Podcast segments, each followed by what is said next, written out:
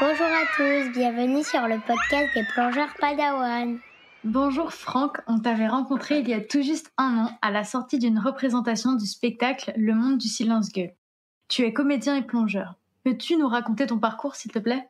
Eh bien, bonjour Lucie, bonjour Gabin. Je suis déjà très content euh, de participer à ce podcast que je suis régulièrement. Je trouve ça très très bien. Voilà, donc je tenais déjà à vous féliciter. Merci beaucoup. Ouais, c'est super. Alors écoute, mon parcours, il est un petit peu atypique, euh, étant donné que c'est un podcast sur la plongée. Moi, à la base, donc mon métier principal, c'est comédien, depuis que j'ai 18 ans, donc depuis très longtemps. Et la plongée, elle est arrivée assez tard, quand j'ai eu 40 ans, tu vois. Donc c'est venu vraiment sur le tard. Avant ça, j'ai fait beaucoup, beaucoup de rugby. J'ai beaucoup pratiqué euh, ce sport en sport-études et puis ensuite en club. Et euh, maintenant, je suis président d'un club qui s'appelle le Paris XO Rugby, dont je m'occupe. On été champion de France il y a une dizaine d'années. Et donc, quand euh, j'ai arrêté d'être joueur, ben, je savais plus quoi faire de mes dimanches. Je m'embêtais un peu. Et c'est mon épouse qui m'a offert mon niveau 1 de plongée, donc que j'ai été faire chez Plongée Équilibre. Et ça m'a plu. J'ai tout de suite adoré ce truc.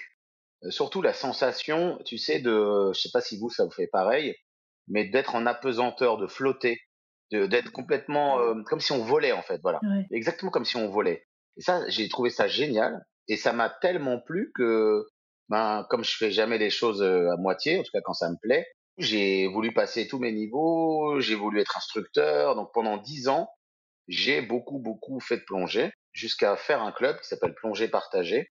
Donc mon parcours, il est particulier parce que j'ai jamais arrêté d'être comédien, puisque c'est mon activité principale et c'est ce que j'aime faire. Et vous avez eu euh, l'occasion de le voir quand vous êtes venu me voir au théâtre. Mais j'ai une deuxième passion qui est la plongée et du coup cette passion, euh, comme dit euh, Pierre-François Martin Laval, le metteur en scène du spectacle, nous a surnommé les plonge-acteurs. Voilà, on est des plonge-acteurs avec Julia. C'est-à-dire qu'on a deux passions et là pour une fois, ben, dans un spectacle, on arrive à les mettre ensemble. Et tu l'as fait où ton niveau 1 chez Plongée Équilibre, je, je, crois de mémoire que c'était, euh, on a beaucoup été à la, à la fosse de Conflans-Sainte-Honorine. Je sais pas si vous la connaissez, il y a une fosse là-bas avec plusieurs bassins. J'ai dû en faire aussi à l'UCPA qui est euh, dans la banlieue parisienne à l'île Saint-Denis. Au début, j'ai fait de la plongée en Île-de-France, tu vois. Donc c'était pas très fun. Et puis très vite, je me suis orienté vers la Méditerranée et maintenant je plonge principalement en Méditerranée. J'essaye de pas aller trop loin, euh, voilà, pour pas exploser mon bilan carbone. Voilà, j'essaie d'être raisonnable sur mes voyages et donc je me suis beaucoup spécialisé sur la Méditerranée. On a aussi découvert que tu fais du doublage. On a entendu ta voix dans le film 700 requins dans la nuit d'Andromède Océanologie qu'on a vu 500 fois. Et Gabin a découvert récemment que tu avais aussi fait des voix françaises pour le manga One Piece. One Piece, tout à fait, ouais. Que Netflix a sorti récemment. Donc tu es un héros à la maison. Tu fais beaucoup de doublage? Euh, J'en fais beaucoup. Alors là, on en fait un petit peu moins, mais c'est vraiment circonstanciel. C'est parce que peut-être que vous avez vu les enfants que les acteurs américains se sont mis en grève pendant euh, sept mois. Ça a été une des plus grandes grèves depuis les années 50 à Hollywood tout le secteur s'est mis en grève. Cette grève était euh, notamment pour revaloriser les salaires et notamment pour négocier les droits de l'IA, la fameuse intelligence artificielle qui menace un peu notre travail. Et euh, ils ont retrouvé le boulot là il y a très peu de temps, ils se sont remis au travail. Mais du coup, nous en doublage là actuellement, on a un gros délai où bah il y a plus de séries à doubler ou très peu. Donc euh, là en ce moment, je double des séries coréennes beaucoup puisque ben, les diffuseurs comme euh, les grosses plateformes de diffusion, ben, ils ont besoin de contenu. Donc quand les Américains ne travaillent plus, ben, ils vont euh, dans le monde entier chercher d'autres programmes. Et le doublage, effectivement, c'est une grosse partie de mon activité. J'ai eu la chance de doubler euh, des acteurs connus et puis de faire beaucoup de séries. C'est vraiment par hasard. En fait, moi, je faisais du théâtre à la radio. France Inter, France Culture euh, diffusent des pièces de théâtre à la radio. Alors ça se fait de moins en moins, on appelle ça des dramatiques. Et quand j'avais une vingtaine d'années, je bossais à Radio France, je faisais déjà des dramatiques. Et c'est comme ça que naturellement, il y a des gens qui m'ont demandé de venir faire du doublage. Et j'ai commencé à en faire beaucoup. Voilà, c'est devenu une grosse activité. Et ça m'amuse vraiment euh, de faire ça. Et du coup, ce qui est génial par rapport à Laurent Balesta, c'est que j'avais fait des voix dans les guignols de l'info. Alors peut-être que vous vous souvenez pas de ce que c'est, mais à une époque, euh, sur Canal+, il y avait une émission qui s'appelait Nulle part ailleurs, et les guignols de l'info passaient, euh, ben, je pense que votre papa doit, doit connaître cette émission, euh, passaient euh, régulièrement, et c'était des marionnettes qui se foutaient de la gueule de tous les politiques, des stars, des sujets de société. forcément, ces marionnettes, il fallait leur donner des voix. Alors, tu avais des grandes stars imitateurs, comme Yves Lecoq, Sandrine Alexis, Canteloup, et tu avais des gens comme moi. Moi, je faisais pas d'imitation, mais il fallait bien qu'il y ait des anonymes, entre guillemets, en tout cas des gens qui n'avaient pas une voix reconnaissable. Et donc, j'ai beaucoup travaillé à Canal, et il se trouve que euh, l'épouse de Nicolas Zunino, le producteur de 700 requins, hein, un des producteurs de Cinquième Rêve, cherchait des voix, et son épouse s'est souvenue de moi, et c'est comme ça que je l'ai rencontré. Et du coup, j'ai beaucoup travaillé avec Cinquième Rêve, c'est une production que j'adore, et notamment avec un réalisateur, euh, Thierry Robert, et puis le réalisateur aussi de 700 requins, euh, Luc Maresco. Naturellement, j'ai fait les voix, et c'était génial, une fois de plus, de faire des voix sur un sujet qu'on aime, c'est-à-dire la plongée. C'était génial de voir ces requins. Moi, j'ai jamais eu la chance d'aller en Polynésie. Et là, de le faire avec Laurent et toute l'équipe, c'était une manière de plonger un peu avec eux. J'ai adoré cette expérience. Que peux-tu nous dire sur La Méditerranée n'est pas morte, un film que tu as produit et qui sera diffusé lors du Salon de la plongée 2024, les vendredis 12 et dimanche 14 janvier 2024 Eh bien, le film, c'est un documentaire de 52 minutes que je fais pour euh, la chaîne de télé qui s'appelle TV5 Monde, qui est une chaîne qui est partout dans le monde francophone. Et le pitch de La Méditerranée n'est pas morte, c'est déjà, ça a été écrit et réalisé par deux réalisateurs que j'adore, et qui sont Marie Allard et Manuel Lefebvre. Manuel Lefebvre, ça fait des années que je travaille avec lui. J'aime beaucoup ce qu'il fait. C'est quelqu'un qui fait aussi partie de l'équipe Gombessa. Les expéditions de Laurent Balesta, Manu a fait beaucoup d'images. Donc c'est quelqu'un qui est très aguerri à l'image sous-marine. La Méditerranée n'est pas morte, c'est mon histoire. C'est un parigo qui est chez lui, passionné de plongée, avec ses enfants, sa petite famille.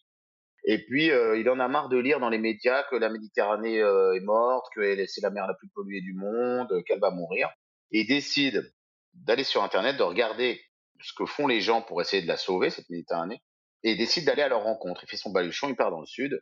Et là, le film commence et je rencontre un certain nombre d'acteurs qui font de la restauration écologique, qui font de repeuplement euh, de la mer. Ils vont capter des larves, ils les remettent euh, dans les ports, ils les élèvent. Enfin, il y a beaucoup d'actions qui sont faites, notamment de la transplantation de corail aussi profond, plein d'actions concrètes et donc, en fait, c'est pour montrer aux gens que bah voilà, la Méditerranée n'est pas morte. Elle, va même plutôt mieux qu'il y a 50 ans. Alors, elle va moins bien qu'il y a 100 ans, parce qu'il y a 100 ans, ben, on n'était pas si nombreux, il n'y avait pas autant de pression. Mais en tout cas, elle va beaucoup mieux dans les années 70, par exemple.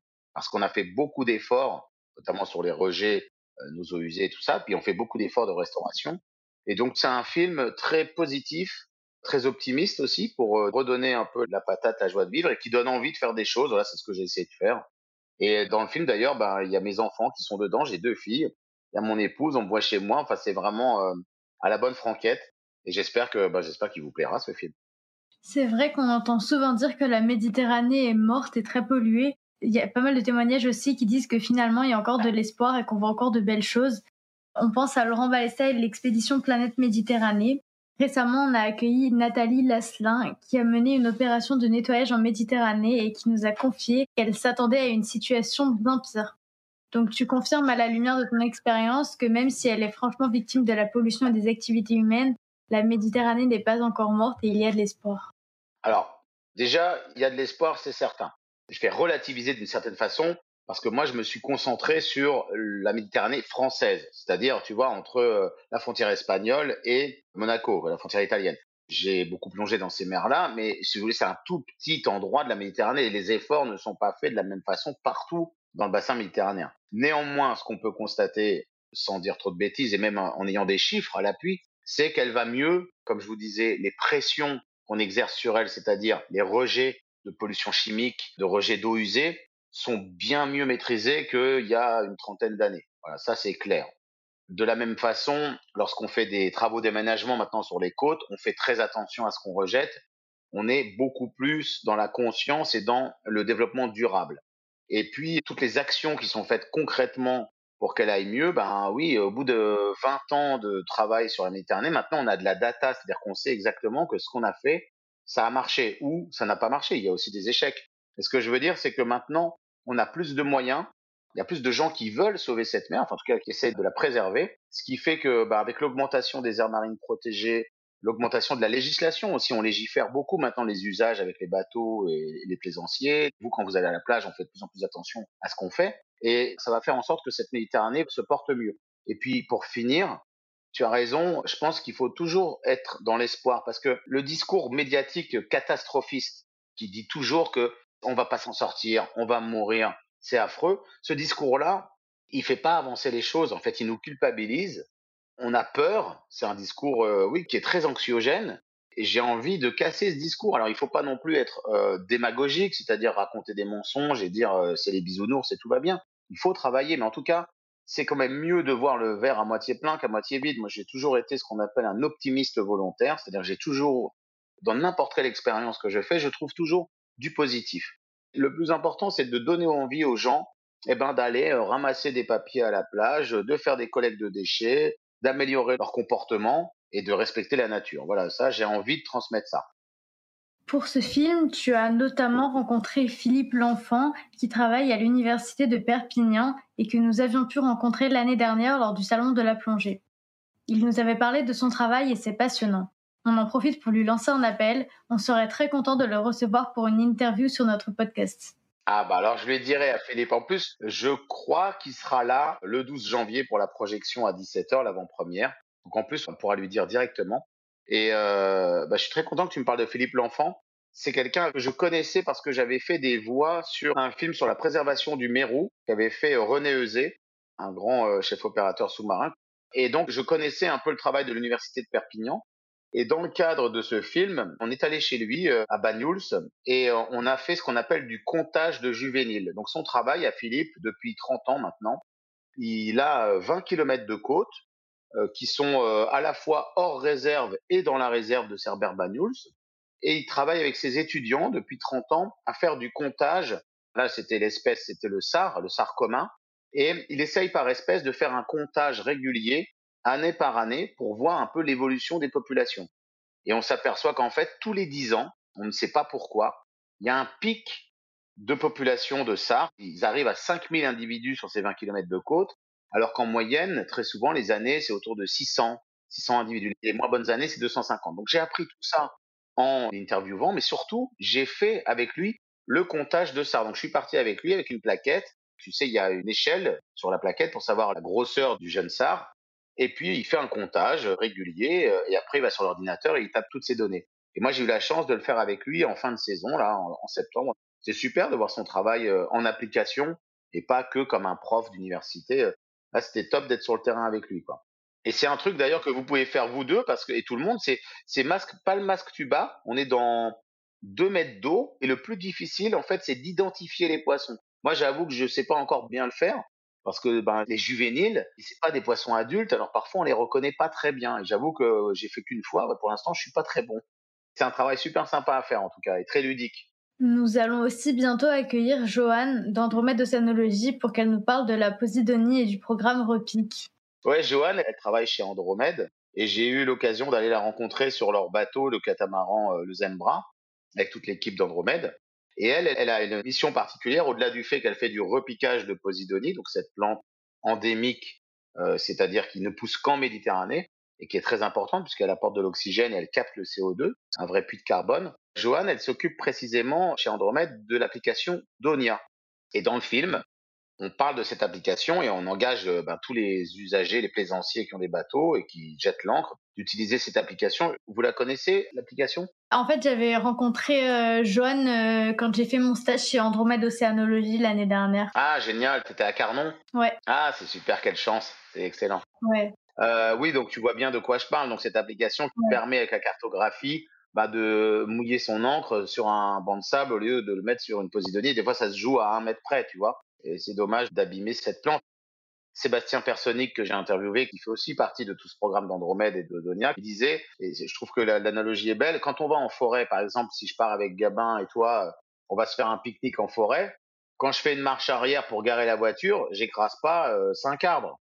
J'ai un chemin, tu vois?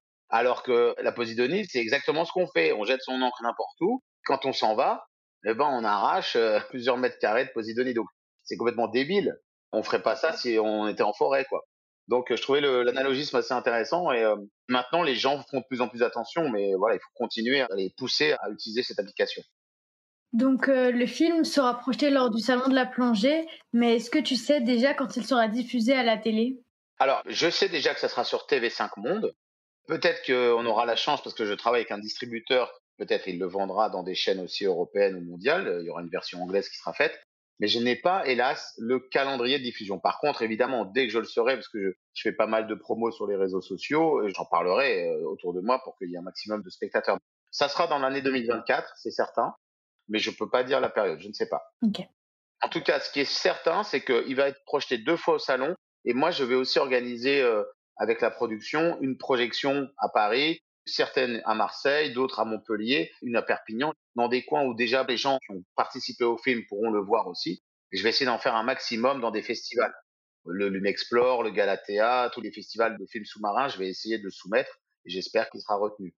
C'est un film qui a été largement financé par l'agence de l'eau L'agence de l'eau, c'est une grosse agence qui euh, fait de la communication. Elle fait pas que ça. Hein. Elle s'occupe beaucoup de l'assainissement de l'eau. Elle fait beaucoup de choses. Mais euh, en termes de com, elle soutient beaucoup, beaucoup d'actions, euh, notamment Andromède, notamment Écocéan, tout ça. Et ce film, il a été aussi possible grâce à Pierre Boisserie, qui est un des responsables de l'agence de l'eau Rhône-Méditerranée-Corse, et sans qui j'aurais jamais pu faire le film. Et c'est aussi grâce à lui qu'on a pu rencontrer Gilles Le Caillon d'Écocéan, euh, Laurent Balesta d'Andromède, avec Pierre Descamps et toute l'équipe, puisqu'il euh, les connaît très bien. Donc voilà, euh, ce qu'on peut dire en plus du film, c'est que c'est aussi grâce à lui que ça, a pu se faire. On avait accueilli Juliette Duchossois et Sébastien Salingue à l'occasion de la sortie de la BD inspirée du spectacle Le Monde du Silence-Gueule. À l'époque, Juliette nous avait annoncé le début de la tournée. Est-ce que vous allez continuer à vous produire en 2024 Eh bien, la grande nouvelle, c'est que donc ce spectacle que j'ai la chance aussi de coproduire, le producteur principal c'est qui même me suivent, hein, c'est une grosse société de production qui a l'habitude de, faire des tournées depuis de nombreuses années. Ils nous ont demandé de tourner jusqu'en 2025. Donc là, tu vois, on vient de vendre une date en avril 2025. Donc euh, en fait, on va pas arrêter de tourner jusque, je pense, fin 2025. En tout cas, l'été 2025, c'est sûr. Il y a déjà plein de dates en 2024.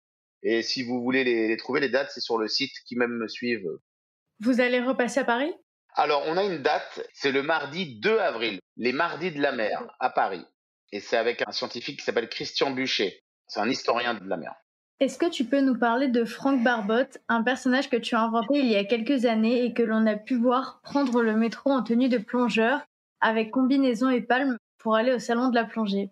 Alors ça, c'est parti d'une blague. J'étais dans le train avec Manuel Lefebvre, le co-réalisateur de La Méditerranée n'est pas morte, en fait, j'avais vu un colloque ou je sais plus, j'avais assisté à une conférence extrêmement embêtante et je me disais, c'est quand même dingue que les scientifiques, les biologistes marins, dit qu'ils sont très très euh, précis dans leur travail, ils aient tant de mal à le vulgariser, à le transmettre. Toi, tout de suite, euh, si t'es pas érudit, si t'es pas universitaire, ah, bah, je pense par exemple à Gabin là, bah, très vite il va s'embêter quoi. Il va être là, ce qu'il me raconte le mec, on comprend rien. Et la vulgarisation, c'est un peu ce que vous faites avec euh, le podcast Padawan. C'est-à-dire que vous essayez aussi avec votre regard d'enfant et de jeune adulte de dire euh, bah, la plongée, comment on peut en parler simplement et comment on peut euh, la rendre complètement accessible à tous. Le personnage qui m'a inspiré Franck Barbotte, c'est Patrick Chirac dans Camping. tu vois Franck Dubosc avec son slip là, complètement beauf. Alors on n'attend pas Patrick pour l'apéro, tout ça. En fait, je me suis inspiré de ce mec, de ce personnage, pour essayer d'en faire un Franck Barbotte on pourrait dire un peu beauf, caricatural, mais en même temps, c'est le bon sens et c'est le mec toujours souriant, sympa, qui a toujours envie de plonger. Et ce personnage, on l'a développé sur les réseaux, notamment sur, euh, sur Insta et Facebook, pour faire des interviews de plein de gens. Alors depuis quelques temps, là, j'en fais un peu moins parce que bah, le film, il m'a pris aussi euh, du temps. Mais j'ai envie de dire, euh, dans le film, vous allez voir, je deviens entre guillemets Franck Barbotte, c'est-à-dire un passionné de plongée, mais qui, quand il parle à un scientifique, dès qu'il comprend pas un mot, il lui dit tout de suite. Tu vois, c'est pas une interview fleuve avec des longs tunnels. Euh, dès qu'il y a un mot que je comprends pas, je dis attends, euh, tu peux répéter, c'est quoi? Et, c'est bien parce que ça donne des discussions euh, beaucoup plus naturelles et beaucoup plus accessibles. À quel âge as-tu commencé la plongée? Je l'ai commencé avant, quand j'avais une trentaine d'années, mais je faisais des choses qui étaient pas bien. C'est-à-dire, je plongeais avec des copains, j'avais aucun niveau, ils m'emmenaient comme ça, des très bons plongeurs, mais bon, moi, j'étais débutant, je connaissais rien. Donc ça, c'est vraiment à ne pas faire, hein, à proscrire, voilà, hein, je le dis à tout le monde, ne faites pas ça. Allez dans des clubs, initiez-vous à, la plongée. Donc moi, j'ai commencé à 40 ans, tu vois, j'ai commencé très très tard. Quel niveau de plongée as-tu? Alors, moi, je suis instructeur deuxième niveau, on appelle ça E2, précédemment l'initiateur. Et là, je dois passer absolument mon, ce qu'on appelle le MF1, donc le E3, parce que moi, je peux enseigner et euh, donner des niveaux jusqu'à 20 mètres. Donc, ça me limite, si tu veux, au niveau 1. Donc, je peux vous emmener plonger et je peux faire ce qu'on appelle des actes pédagogiques jusqu'à 20 mètres. Puisque j'ai un club et que j'enseigne avec d'autres euh, instructeurs qui sont E3, voire même E4, ce qu'on appelait avant MF2. Il faut que je passe ce niveau. Alors, il faut que je trouve du temps. Là, c'était pas la période entre les tournées de théâtre et le film, mais je vais essayer de me trouver du temps l'année prochaine pour passer ce fameux MF1 et pouvoir enseigner jusqu'à 40 mètres, c'est-à-dire pouvoir donner des niveaux 2. Parmi tes activités en tant que moniteur de plongée, on sait que tu encadres et aides des enfants adolescents issus de quartiers défavorisés à découvrir la plongée. Peux-tu nous raconter en quoi ça consiste? Alors, c'est un projet euh, qui me tient très, très, très à cœur, qui s'appelle Plongée Citoyenneté. En fait, moi, j'habite dans un quartier populaire du 18e arrondissement à Paris. Et euh, bah, il y a des jeunes qui traînent dehors, qui savent pas quoi faire, qui sont pour la plupart déscolarisés, souvent en train de fumer, de se droguer, de pas faire attention à leur santé, de manger n'importe quoi, de pas avoir des rythmes de vie euh, vraiment très bons pour eux. Et du coup, il y a une association qui s'appelle le Grajar, qui est une association qui a au moins 50 ans d'existence, une grande association euh, qui est nationale, et elle, elle travaille avec des éducateurs de rue.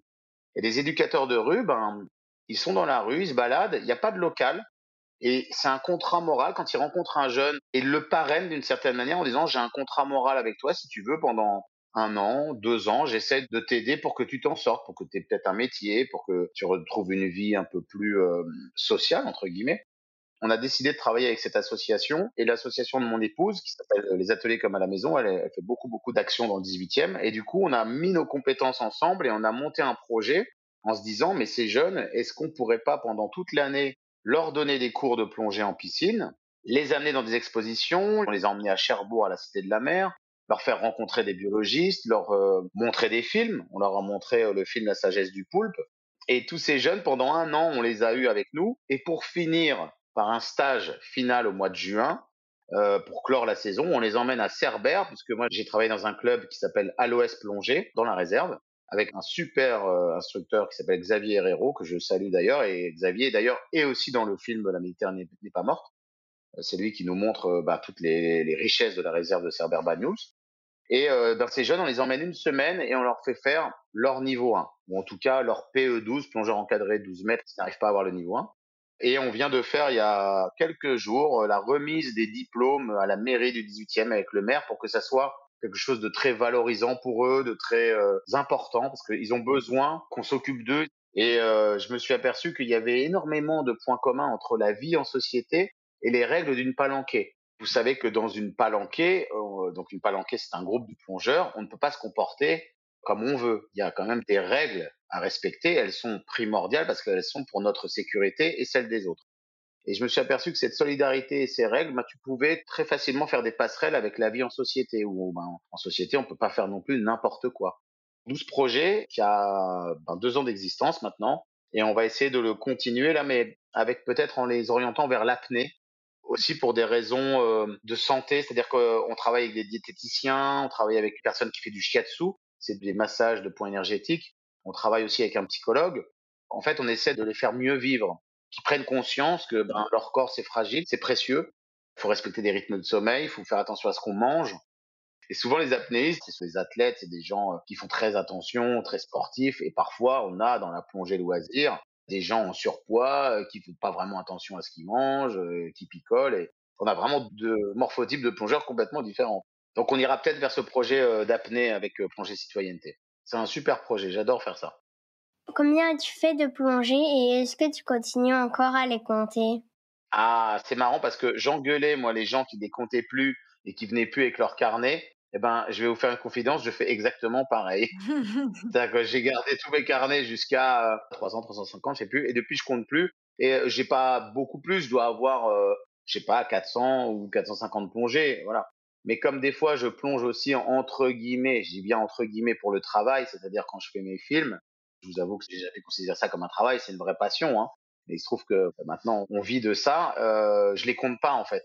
Donc parfois, tu sais, je plonge plusieurs fois, je refais des prises, euh, voilà. Mais je trouve ça dommage parce que je sais pas vous si vous le faites, les enfants, mais des fois, on relit ces carnets de plongée et puis euh, on a les tampons de tel instructeur, de telle euh, personne avec qui on avait plongé, on a des souvenirs, on a euh, tiens, j'ai vu mon premier requin ou ma première pieuvre. Ou... Moi, je trouve ça pas mal quand même d'avoir tous ces souvenirs. Peut-être qu'il faut que je m'y remette, hein, que je refasse remplir mes carnets de plongée. As-tu déjà eu une panne d'air en plongée? Eh oui, j'ai déjà eu une panne d'air. J'ai eu euh, deux cas très particuliers. J'ai plongé, c'était euh, à l'île Maurice. On a fait une épave, je me souviens plus du nom. C'était à côté de Flic en Flac. Donc pour ceux qui écoutent le podcast, ils doivent connaître, euh, j'imagine, cette épave.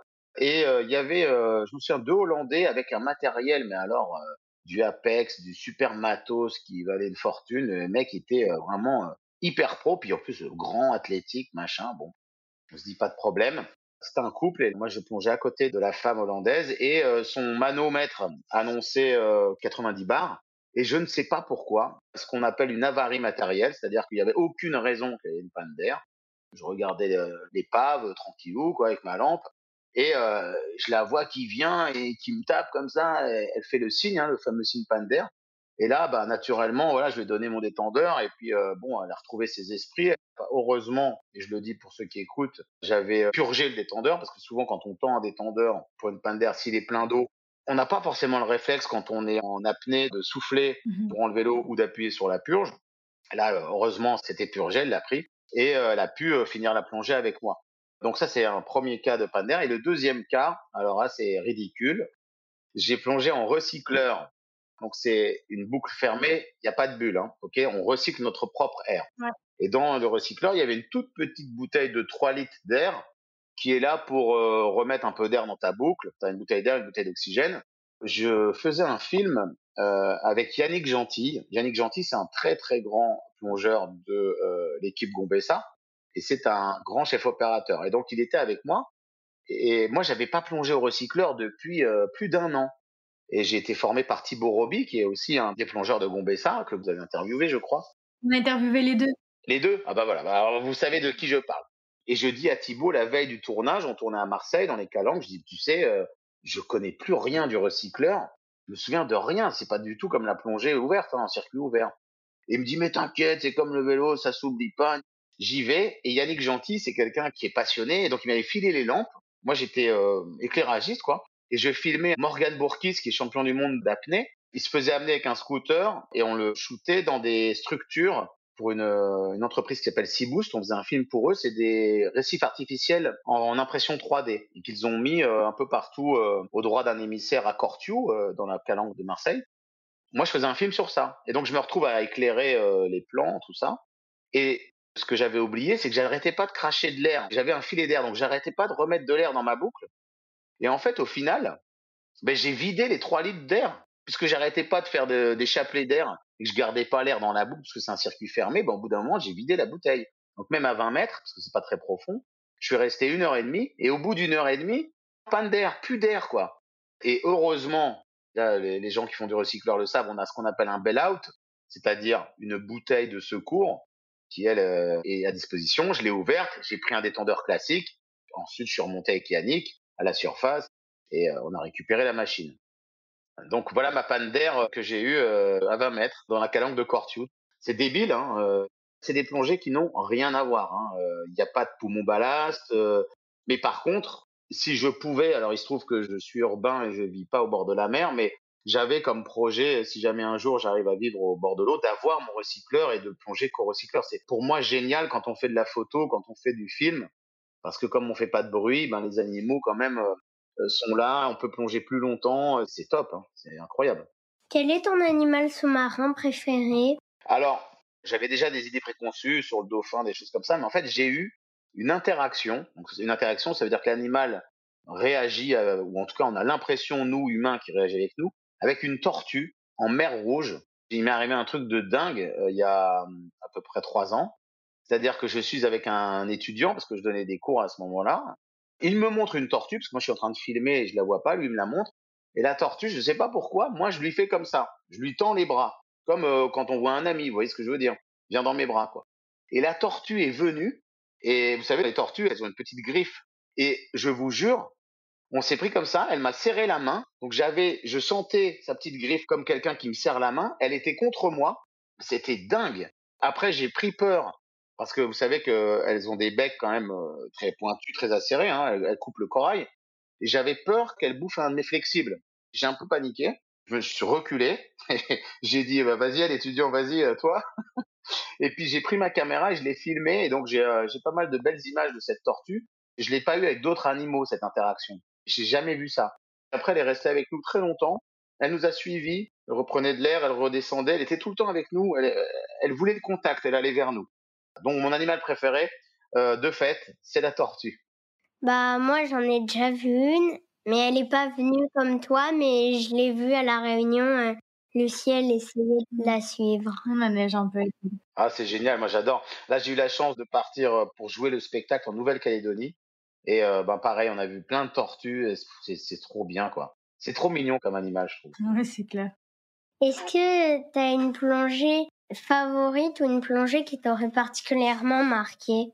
Euh, Alors, moi, j'ai un lieu que j'adore, et c'est pour ça que j'ai envie de vivre à Marseille, c'est les Calanques. J'adore cet endroit. J'adore les plongées dans les Calanques. Il y a une plongée que j'adore qui s'appelle les Farillons. Moyade aussi, j'aime beaucoup. Deux très belles plongées euh, que j'adore faire euh, à Marseille. Je trouve ça très beau. Je m'en lasse pas. Et donc, je trouve qu'il n'y a pas besoin de partir au bout de la planète de l'émerveillement. Il y en a vraiment en Méditerranée. C'est très, très beau. Et j'ai eu l'occasion d'interviewer Laurent Balesta. Il m'a montré des trucs de dingue. Alors, c'est un peu plus profond. Hein. Là, c'était à 78 mètres. Il m'a montré des photos et Là, c'est mon prochain objectif. J'aimerais bien voir ce fameux corail noir à la Ciotat. Et ça, c'est quelque chose qui finalement peut être relativement accessible quand on est prudent, bien entendu. Hein. Mais euh, ouais, il y a des joyaux de Méditerranée, il y a encore de, de, sublimes choses à voir. Et donc voilà, voilà mes deux plongées favoris. Est-ce qu'il t'arrive d'avoir peur ou de ressentir des appréhensions quand tu plonges? Oui, oui, oui, bien sûr. Bien sûr, ça, ça m'arrive d'avoir peur et d'avoir des appréhensions. Euh, alors, tout seul, enfin tout seul, c'est-à-dire quand on plonge entre plongeurs autonomes, un petit peu moins. Par contre, lorsqu'on plonge avec des élèves, tu vois, je fais attention à eux et des fois, ben voilà, je me dis tiens, je suis dans une situation un peu périlleuse, j'ai envie de veiller sur eux, voilà, donc forcément, il y a de l'appréhension. D'ailleurs, un jour, j'ai eu un élève qui a fait un vertige alternobarique. Tu sais, Gabin, quand on fait ça, donc on décompresse, on souffle par le nez pour que le tympan il se remette droit. Des fois, on fait ça, eh ben, il y a un tympan qui va équilibrer et l'autre pas. C'est pour des raisons physiologiques. Hein. Mais ce qui fait que la conséquence de ça, c'est que tu es complètement paumé. Tu sais plus où est la surface, le fond, la gauche, la droite. Tu es dans les vagues, tu es comme ça.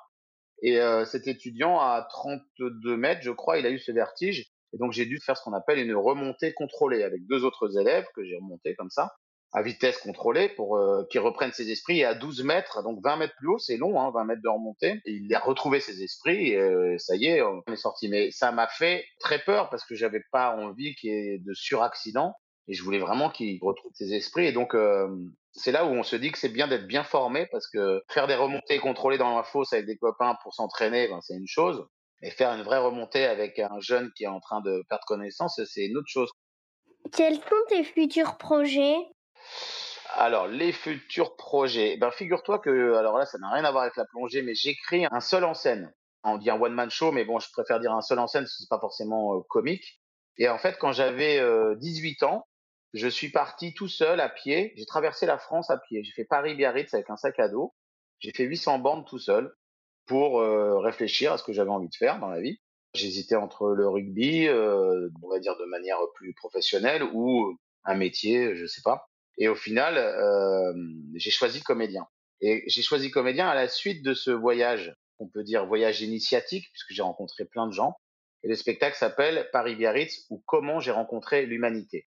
Donc ça, c'est un spectacle que je veux faire l'année prochaine.